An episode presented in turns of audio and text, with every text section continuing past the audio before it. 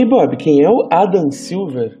Cara, o Adam Silver pra mim é aquele careca gente boa que lá quando tem o draft ele sempre anuncia as escolhas, os jogadores entrando como se ele tivesse feliz toda vez, cara, toda vez. Ô, mano, e o que é legal é que se tu procura a foto do draft, ele tá lá, tá ligado? Ele tá na foto de todo mundo. Ele sempre aparece na foto. E, e o que mais louco, é sempre o mesmo sorrisinho, não importa. Tipo, vai lá, pick 28 do segundo round do draft, Otávio Vinhas, e ele vai lá, vai te entregar o bonezinho do Knicks, todo felizão ainda, aqui, ó. Tá aqui o bonezinho, tira a foto contigo, tá ligado? E ele nem sabe quem tu é, tá ligado? Ele nem sabe quem é. Não faz a menor ideia. Então, eu também não sei muito direito quem é comissário, então para mim, quem é o Adam Silver, eu não sei quem é. Então eu só vou dizer que o que eu sei é que ele é melhor que o antigo. Então se ele é melhor que o antigo comissário, para mim já tá bom. Então, Adam Silver, 57 anos, 1,90m, advogado, torcedor do Knicks, coitado. E agora já indo pra 22 temporada dele na NBA. 22 anos trampando e 5 desses só como comissário. Ele nunca foi campeão e nunca foi pro All-Star, porque esse cara é o comissário da NBA. Tá, mas afinal, o que que é e qual é a importância que faz o comissário? Tá, moral, o comissário é assim, ó. O comissário é tipo o, o delegado da NBA. O significado de comissário, tive que procurar, é assim, ó. Comissário é o profissional que, em nome dele, mas por ordem e responsabilidade de um comitê, ele se encarrega de realizar, tipo, negócios da natureza mercantil mediante certa comissão. Em outras palavras, ele é um, ele é um CEO frila. Um CEO frila, tá? Não, é, ele é meio que tipo assim, ele é um, o elo de ligação entre todos os stakeholders, entre todos os atores, os diferentes entes envolvidos que estão na NBA. E aí acho que isso inclui os donos dos times, a, associa a associação dos jogadores, tipo o sindicato, a associação dos juízes e tal. Acho que é bem isso, né? É quase que uma espécie de CEO, mas ele não é o dono do negócio. É, mas não se estou enganado aqui, quem paga o salário do Adam Silver são os donos, não são os jogadores. E nem. Então, se a gente for pensar mesmo, dá para dizer que o interesse dele é que todo mundo se dê bem, todo mundo cresce junto. Mas é um papel ali onde ele ainda responde aos donos o que, que os donos mandam uhum. também. E, e, ele também organiza, tipo, até com a organização dos juízes, tá ligado? Dá problema na liga, ele tem que chamar a organização lá de juiz, eh, ele trabalhar com os juízes para ver como é que vai ser as regras. Então, o Adam Silver é o nosso comissário atual, e esse é mais um episódio do podcast Figurinha da NBA. O programa de toda semana, eu, Pedro Laguna. E eu, Otávio Vinhas a gente ajuda vocês a completar o álbum colando uma figurinha de cada vez. Essa semana é o podcast especial dedicado ao nosso comissário Adam Silver. Só que explica pra gente, tá, por que que vocês vão falar do comissário? Eu quero saber do Kawhi Leonard. Eu quero saber do Kyrie Irving. Não, não. Não, cara, por que, que a gente vai falar do Adam Silver, Bob? É, são diversos motivos. Primeiro que a popularidade da NBA está mais alta do que nunca, ingresso vendido, audiência, faturamento, valor dos times. É, tem time da NBA que, só para se ter uma ideia, é, vale na faixa dos 4 bilhões de dólares. Nossa! É, recentemente, agora na semana passada, a gente teve um incidente internacional envolvendo a China e a NBA. Não, e é, bizarro, porque, tipo, foi um tweet que o gerente do Houston Rockets, o Daryl Morey, tweetou, que causou um mega conflito lá na China, que é uma liga global. E, e, agora quem que vai ter que ir lá resolver as paradas, Bob? É o comissário. É o comissário. Cara, e o que é legal na pré-temporada é que episódios como esse podem aparecer também. Tipo, na liga tem pouco jogo rolando, a pré-temporada indica muita coisa. E uma boa recomendação, cara, não leve em consideração o que tu vai ver na pré-temporada. Meu coração me ensinou isso aí. Olha a pré-temporada com cara de pré-temporada, espera a temporada de verdade começar. Quando a temporada de verdade começar, não vai dar para falar da Dan Silver, mas agora acho que é uma boa hora. É uma boa hora e também para deixar claro que a atuação do comissário da NBA tem tudo a ver, tudo a ver com a identidade da NBA, que no final das contas é o motivo que faz com que todos nós sejamos fãs dessa grande liga.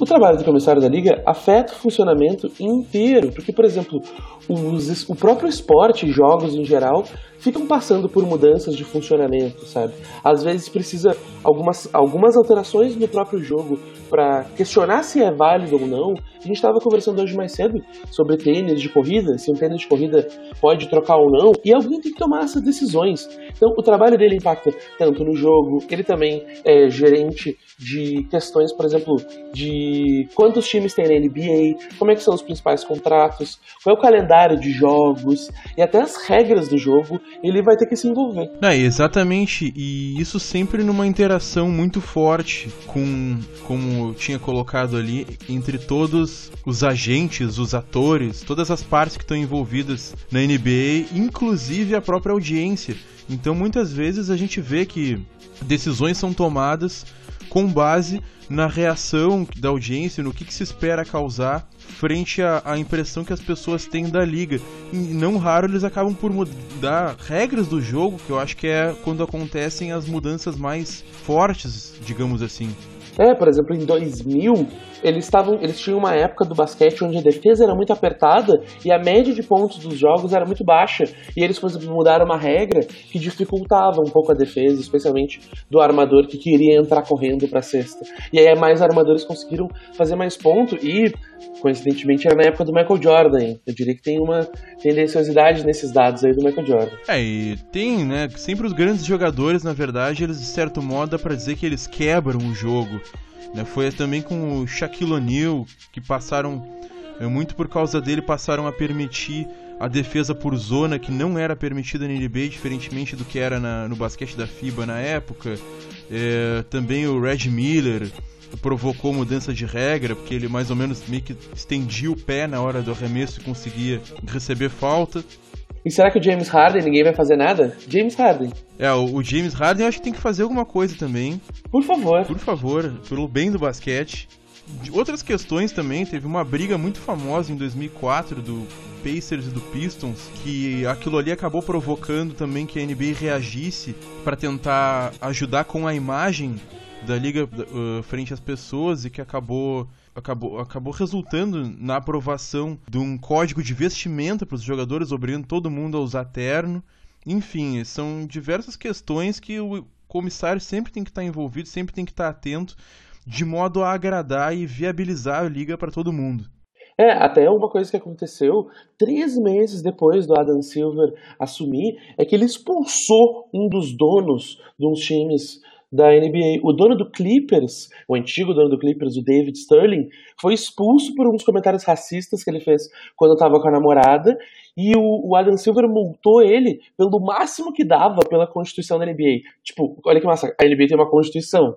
Tá? E aí ele pressionou um monte os outros donos para que votassem para o Sterling ser expulso. Só que nesse caso é importante dizer que ser expulso é tipo ser obrigado a vender o próprio time, coisa que ele fez por 2 bilhões de dólares, vendendo para o Steve Ballmer, que era ex-CEO da Microsoft. É, então, é, a gente pode resumir basicamente que esse papel de comissário, ele meio que se faz numa matemática que vai envolver personalidades de jogadores, a cultura de trabalho da NBA, o engajamento que as marcas vão ter, os patrocinadores vão ter com a liga, a reação dos fãs, os fãs pelo mundo inteiro e o modo como funciona o próprio jogo de basquete. São coisas que estão todas interligadas e o trabalho do comissário vai, ser, é, vai envolver justamente a complexidade de todos esses elementos.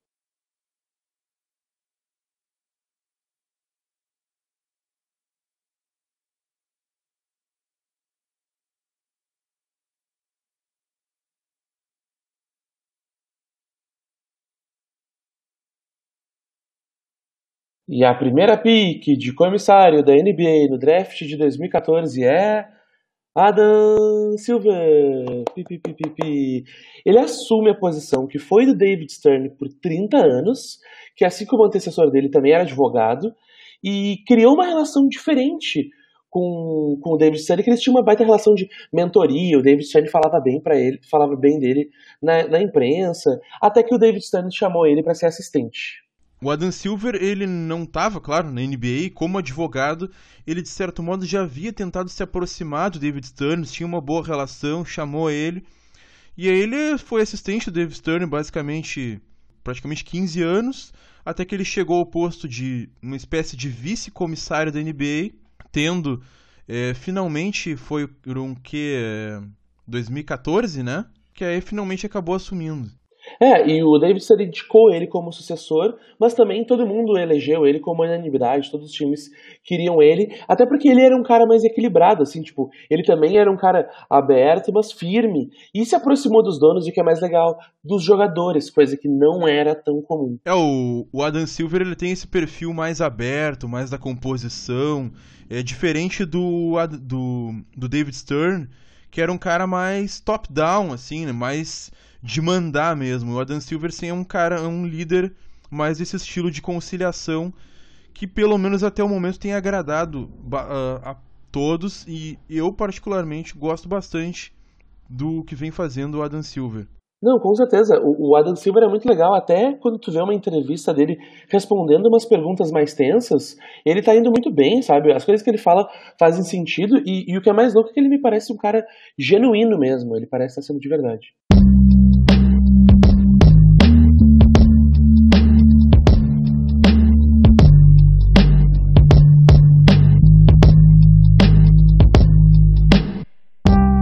Tá aí, essa treta com a China aí.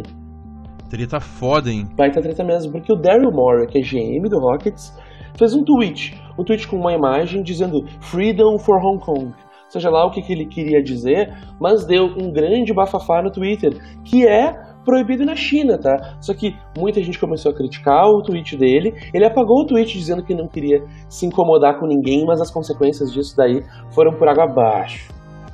É, basicamente ele colocou um tweet no qual continha uma imagem que dizia Freedom for Hong Kong, ou seja, liberdade para Hong Kong, seja lá o que, que, especificamente ele quis dizer com isso. E aí a NBA, com essa incomodação toda, acabou emitindo duas declarações diferentes, uma em inglês e uma em chinês, e elas eram de certo modo contraditórias. A declaração em inglês defendia a liberdade de expressão do Daryl Morey, o general manager do Houston Rockets, e a declaração em chinês lamentava e mais ou menos reprimia o que ele havia dito é, em detrimento dos amigos da China. E, isso teve uma repercussão ruim dos dois lados, porque nos Estados Unidos, quando isso aconteceu, até o próprio governo americano, com uma carta assinada por diversos senadores de lá, repreendeu o comportamento do, do Adam Silver e da NBA e não se posicionar de um jeito, ei, a gente é uma empresa americana, aqui é freedom, e se é freedom, é freedom geral.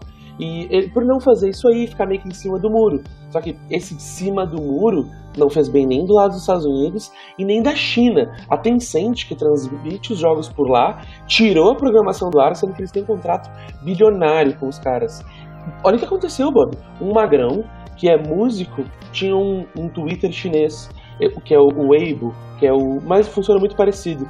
E o que aconteceu? Aconteceu a treta com Rockets e ele postou uma bandeira da China dizendo assim, ó, ah, eu não me importo com essa treta, eu ainda torço pro Rockets. Uma coisa muito inocente, sacou? Ele foi preso e todas as contas dele foram excluídas, sabe? Virou proibido Houston Rockets em todos os lugares. A própria Nike teve que tirar todos os tênis de basquete e produtos que ela tinha de linha do site chinês.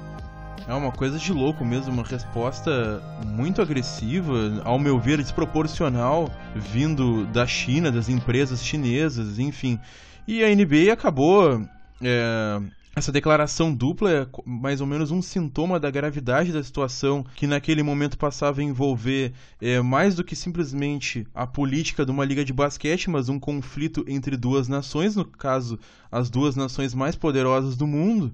Isso aí acabou incluindo até a no catálogo da NBA lá na China passou a ter 29 times e não 30, quando o Houston Rockets, que é o time mais popular da NBA na China, foi simplesmente excluído de uma hora para outra. O que é muito louco. Ele é o time que tem uma torcida imensa lá por causa do Yao Ming. E essa treta acabou sendo muito maior do que basquete e muito maior do que só China e Estados Unidos, que envolvia essa questão política dos países por causa de Hong Kong. Hong Kong era uma região chinesa que foi invadida pelo Reino Unido durante a Primeira Guerra do Ópio e aí foi meio que constituída como uma colônia por lá. E aí, em 1842, fizeram um acordo de paz que cedia Hong Kong para o Reino Unido e eles acabaram expandindo os domínios para além da ilha. Tá? Ah, depois, em 98, fizeram um acordo e esses territórios permaneceriam como domínio do Reino Unido até um período. E depois ia ter uma transição de que não ia ser mais de Reino Unido, nem da China, ia ser Hong Kong, sobre a garantia de que Hong Kong seria relativamente independente da China até pelo menos 2047. Então falta bastante tempo ainda para esse período do tratado se encerrar. Só que desde 2014 a China cada vez mais vem buscando exercer esse domínio sobre Hong Kong. Por exemplo, a própria polícia de Hong Kong hoje é uma polícia controlada pelo governo chinês. Então, isso acaba sendo um dos grandes uh, uh, conflitos dos, pro dos protestos acontecendo por lá. Isso é uma situação realmente muito delicada. É, a, a Hong, Hong Kong ficou então como um território do Reino Unido por mais de 100 anos depois de já ser uh, uma colônia.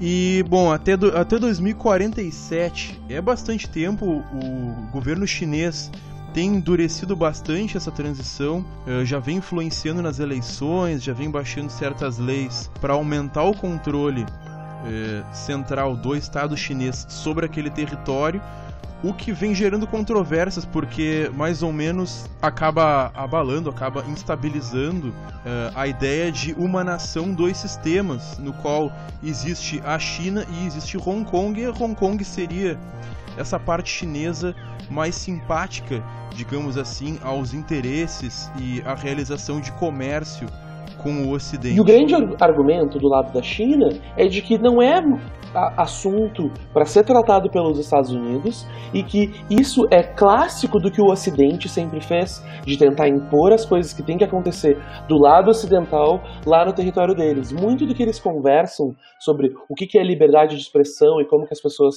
podem falar é muito diferente do que a gente conversa por aqui. Então, é, também é uma posição muito complicada que a NBA tem que mexer. Não é, não é tão fácil assim tu pegar e descartar o maior mercado de todos de um, de um dia para o outro, e esse mercado tem uma conversa complicada mesmo.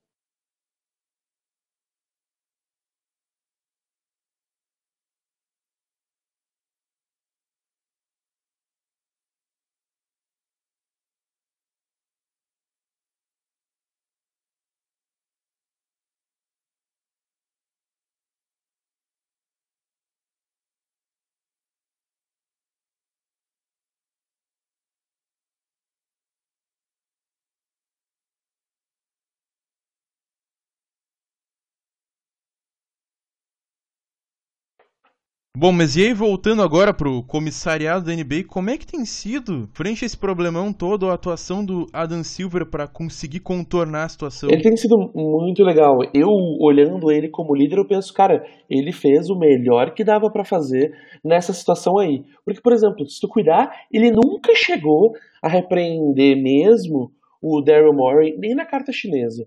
Então, lá ele diz que o evento foi lamentável, mas ele não diz, tipo, a gente vai garantir que isso nunca mais aconteça, sabe? Não é super contraditório as duas cartas e o comportamento dele depois daquilo lá foi ainda mais de desafiar até onde a China iria. Por exemplo, a China cancelou todos os jogos que iriam acontecer, mas alguns jogos ela não cancelou e os jogos que iriam ser jogados lá do Nets e do Lakers, o, o Adam Silver não quis cancelar nada ele não quis mexer em nada, a imprensa não recebeu os jogadores logo no começo, mas eles não queriam dizer uma mensagem para a China de beleza, então vocês não querem a gente, então falou vocês. Não, ele ainda via caminho para resolver essa situação entre a NBA e a China, que é uma situação diferente entre os Estados Unidos e da China.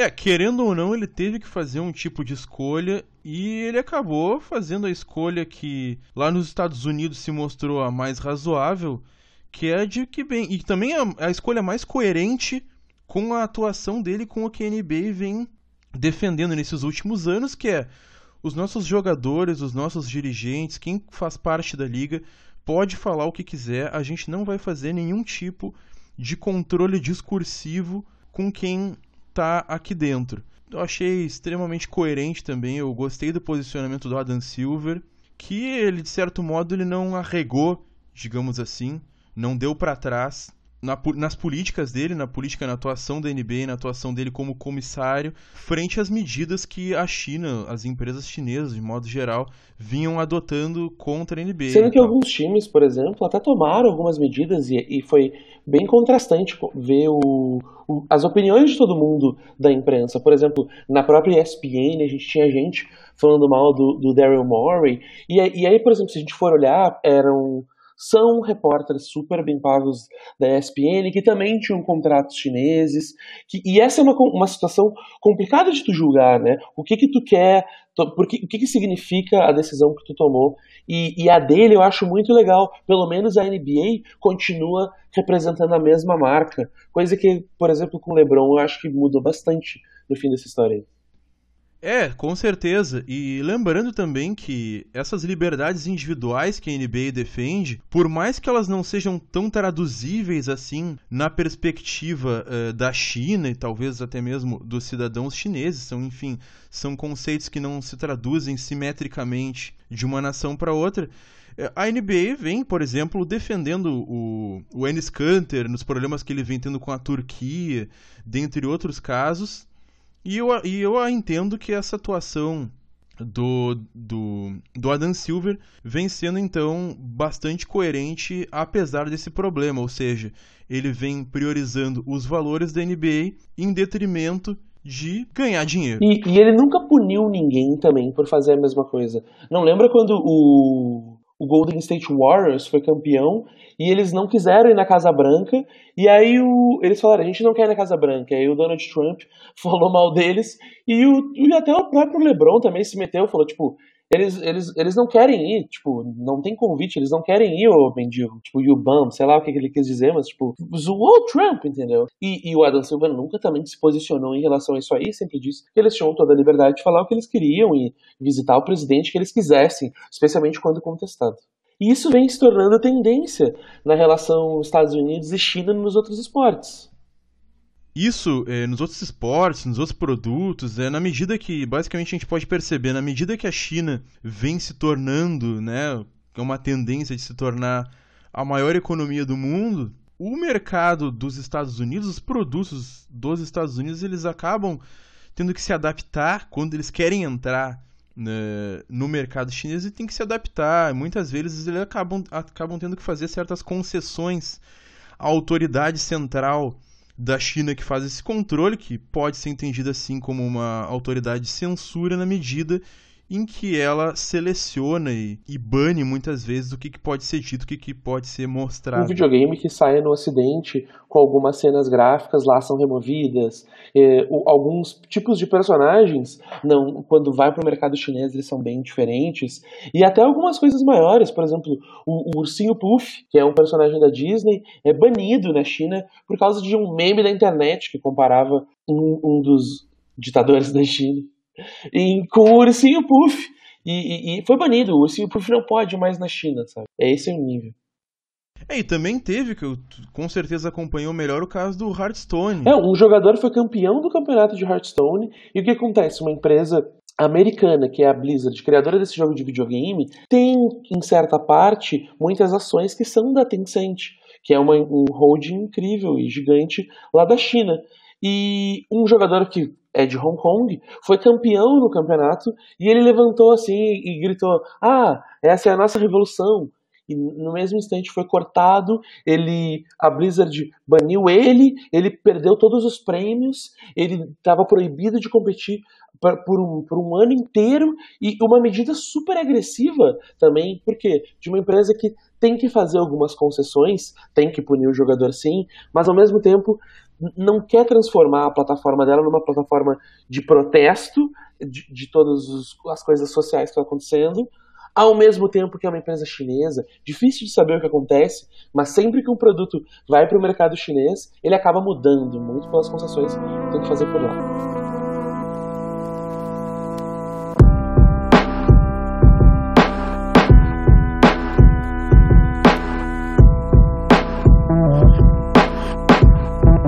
E aí então, projetando os efeitos diretos, os efeitos indiretos dessa treta toda, a gente pode ver aqui que a NBA então ela tem diversos contratos com empresas chinesas, incluindo um contrato de transmissão de jogos com a Tencent, que rende, está para render na verdade 2 bilhões e 500 milhões de dólares até o ano de 2025 a NBA, o que é muito dinheiro. É, o basquete na China ele é um esporte gigantesco desde o século retrasado. Só para se ter uma ideia, cerca de 300 milhões de pessoas praticam o jogo. Meu Deus! O que é maior do que a população do Brasil e quase a população dos Estados Unidos. É realmente uma coisa impressionante. É um mercado muito gigante, é imenso. É muita gente morando no mesmo lugar. Sim, e 500 milhões de pessoas assistiram a NBA na temporada passada lá na China. é muito mais que no próprio Estados Unidos. Então é algo que não pode ser realmente desconsiderado para a NBA. É, eles têm que tentar fazer essa composição mesmo, se eles não querem sofrer impactos mais fortes. Por exemplo, uma coisa que pode acontecer é o espaço salarial dos times em função dessa perda de rendimento que eles podem ter com a China, só espaço salarial simplesmente vai ter que diminuir. É, exatamente. Um, um, uma grana que um jogador poderia ganhar máxima vai diminuir. Antes o teu salário máximo permitido era 40 milhões, vai ser 37. E vai mudar o máximo que um time pode ter só por causa de quanto isso impactou na grana que a NBA acaba faturando o ano inteiro. E uma curiosidade, para se ter uma ideia, uh, quem acompanha futebol sabe que a China vem tentando investir bastante. A gente toda hora vê jogador brasileiro saindo da Europa, inclusive, para ir jogar na China. O Xi Jinping, ele é um grande fã de futebol, ele tenta fazer com que a China seja uma potência de futebol, mas a população, de certo modo, não adere. O, o esporte que eles gostam, o esporte coletivo que eles gostam lá mesmo é o basquete, eles gostam muito mesmo é da NBA. Então é um mercado realmente gigantesco. E imagina o impacto que causa esse mercado gigantesco uh, agora sendo representado pelo governo como uma coisa como um vilão, como uma coisa muito ruim, e o quanto perde não só a NBA, mas muita gente. Por exemplo, uma coisa que aconteceu, o LeBron James foi um dos únicos jogadores a se pronunciar contra o Daryl Morey, inclusive algumas fontes reportaram de que numa reunião que eles tiveram com o Adam Silver, ele pressionou o Adam Silver para que tivesse um tipo de punição para o Daryl Morey. Porque o LeBron, na mesma semana que estava indo viajar para a China, foi quando o, o tweet do Daryl Morey saiu e era muito alinhado com uma campanha de tênis que o LeBron estava lançando. E, e, isso acabou surtindo repercussões péssimas no mercado norte-americano, onde todo mundo recebeu isso que o LeBron fez como meio que se vender, porque a própria campanha dele era de, de tu de tu falar o que tu pensa, de tu protestar o que tu acredita, em nome da liberdade de todo mundo, mas aí quando o Daryl Morey twitta isso e atrapalha tuas vendas, aí tu fica contra o Daryl Morey. Isso, o LeBron vende aquela marca dele de More Than Athlete, né, e também teve aquela campanha de que ele não ia só é, calar a boca e driblar e tudo mais, e como essa é uma discussão que está muito antagonizada entre a visão chinesa e a visão norte-americana, o pessoal lá nos Estados Unidos agora passou, nesses últimos dias, a se referir ao LeBron como um vendido, que é realmente uma visão a, a, a, se pensar bastante, porque eu acredito que ela é bem coerente com aquilo que o LeBron vem defendendo nos últimos anos, com esse discurso que ele vem liderando até de que os jogadores têm que se empoderar mais e tudo mais, enfim. Eu dei um follow no Lebron. Tu fez isso mesmo? Não sigo mais o Lebron. Eu fiz. Ah, eu, eu não cheguei a fazer isso, eu não pretendo fazer. Eu quero que ele veja lá as estatísticas dele, porque o Lebron pensa gosta da grana. Então ele quer que ele veja as estatísticas e veja, bah, perdi um milhão de seguidores, eu fiz a minha parte. Hum, tá, mas depois tu vai voltar. Não, com certeza, é o Lebron. Bom, enfim, e não só o Lebron perdeu dinheiro com isso tudo, todo mundo e também outros caras. O James Harden, o Clay Thompson, por exemplo, que tem patrocínios específicos é, com empresas chinesas. O, aliás, o patrocínio da própria NBA lá na China, que é o Banco de Xangai, também cancelou a relação. Então, a gente tem que ver ainda o que, que vai acontecer. É uma treta que ainda está em andamento, não dá ainda para fazer uma conclusão de tudo isso. Então, é algo a se acompanhar mais para frente. E acho que é algo que, se a gente for ver de um modo mais amplo, são os dois lados que tem muito a perder. E no meio de tudo isso, o Adam Silver tendo que se pronunciar e sendo esse grande porta-voz de o que, que é a regra da NBA, como que é a NBA. E uma coisa que começou a acontecer agora, alguns jogos já vão voltar a ser transmitidos na TV chinesa, já tem agenda para alguns jogos, e tu vê como deu certo a própria estratégia que o Adam Silver adotou. A gente pisa firme aqui, não se queima do outro lado e diz, cara, não, peraí, não é bem assim, mas vamos conversar. E, e diz aqui, não, cara, é sério, a gente, a gente acredita nisso aqui, só que a gente não quer se queimar do outro lado. E tá dando certo aos pouquinhos. Alguns espaços já estão sido dados para aparecer a NBA lá de novo, talvez a proibição da NBA diminua bastante na internet, e quem sabe no fim das contas pode acabar dando tudo certo.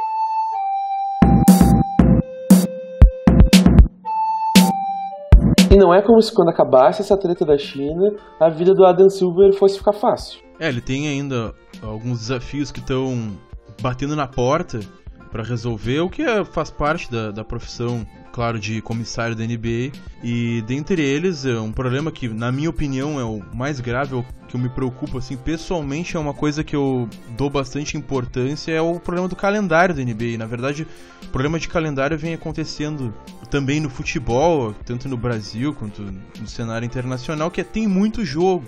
E a gente normalmente não dá muito, muita atenção para o que, que isso acarreta? Claro que sim, na NBA, uma coisa que acontece, você vai vendo, por exemplo, numa final da NBA, lá no, no jogo 7 da final, ambos times têm diversos jogadores que estão lesionados, tiveram algum problema, quem sabe saíram no segundo round, puderam voltar, quem sabe, para sexto, para o jogo 6 da final. Os jogadores estão se machucando com uma frequência bem relevante para a gente considerar, inclusive jogadores que não costumam ter esse tipo de lesão. O próprio caso do Clay Thompson, na última final que a gente teve da NBA, é um sinal claro de uma lesão causada por fadiga, por excesso chega um ponto onde ter 82 jogos na liga e mais todos os playoffs, sem contar todos os, todo o período de preparação que o jogador passa no verão, é muito jogo, é muito jogo. E isso também conflita com os outros problemas que o Adam Silver tem. Por exemplo, muita gente queria que tivesse uma liga intercontinental, onde times da Europa fariam parte da NBA, e aí, sei lá, vai ter Lakers e Barcelona. Não, é exatamente. Os caras já têm muito problema para conseguir dormir porque são distâncias bastante grandes uh, de uma cidade para outra, então eles têm tipo, problema de sono, mudanças de fuso horário aqui no Brasil não é tão comum, mas nos Estados Unidos, como ele é extenso, digamos que horizontalmente, tem mais trocas de fuso horário. E aí, claro, pensa só, eles têm com esse desafio, que é um outro desafio de expandir mais a liga, internacionalizar mais a liga. Então eles pensam, ah, seria bom ter um time no México, Uh, na Espanha, o Real Madrid, por exemplo, já se candidatou a jogar na NBA, só que são sempre interesses, são sempre questões muito conflitantes e, claro, interrelacionadas que o comissário tem que pegar e tentar dar conta. E algumas propostas que até surgiram aí e, e que fazem a gente pensar, será que mudar muito isso e tentar resolver, será que o melhor papel do Adam Silver, será que não é não mexer muito, deixa as coisas como estão? Porque um, uma solução que muita gente sugeriu é, quem sabe, a temporada da NBA ser separada em duas e tu tem um, um campeonato menor no meio onde esse campeonato menor também é um título importante, não é o campeão da NBA, mas é um outro título, e esse campeonato de repente pode ter uma outra estrutura e outros times participando e uma liga que funciona numa temporada um pouco mais curta com dois campeonatos. Isso também ajuda para, por exemplo, ter mais títulos distribuídos durante o ano e para ter mais partidas de alto nível, por causa que os playoffs são sim um momento onde a NBA tem o topo de visualizações de gente assistindo, porque é quando o basquete realmente pega fogo.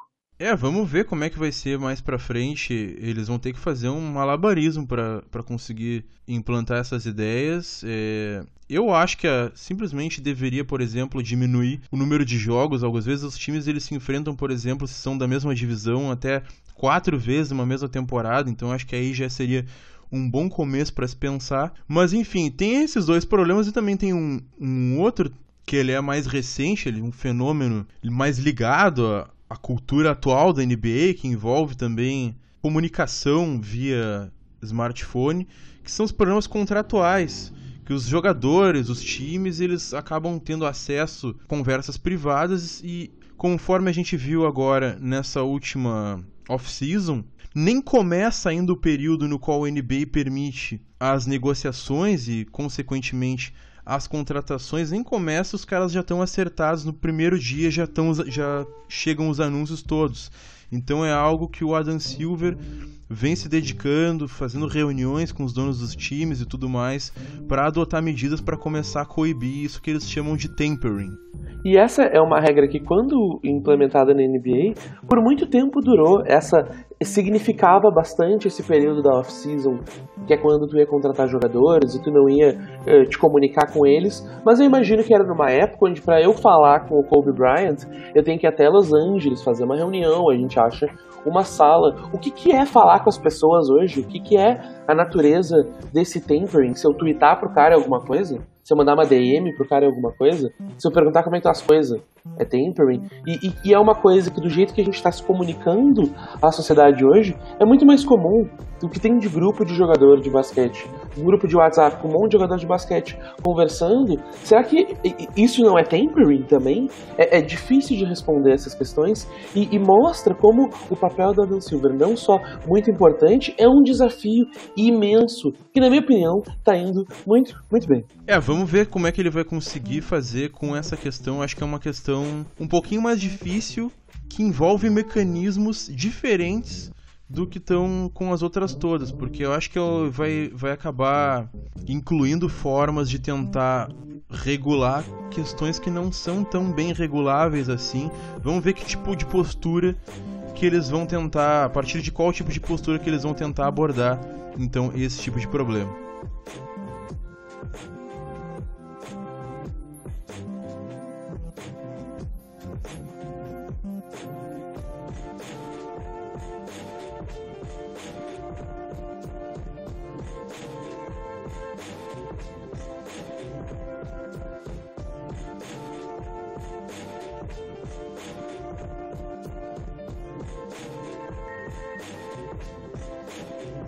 Esse é um episódio da pré-temporada de figurinha da NBA. O podcast gente, toda semana a gente ajuda vocês a entender o que está acontecendo. E essa treta do Adam Silver é uma treta gigante. E ele está indo muito bem. Pouca gente bate palma por quão bom líder o Adam Silver está sendo. Também deixo meus parabéns pro, pro Carequinha, gente boa da NBA. Acho que ele tá sendo bastante firme ao mesmo tempo que ele tá tendo essa dificuldade toda de lidar com interesses de duas nações e tudo mais. Enfim, eu deixo aí as minhas saudações pro, pro pessoal. Valeu por ouvir e até a próxima.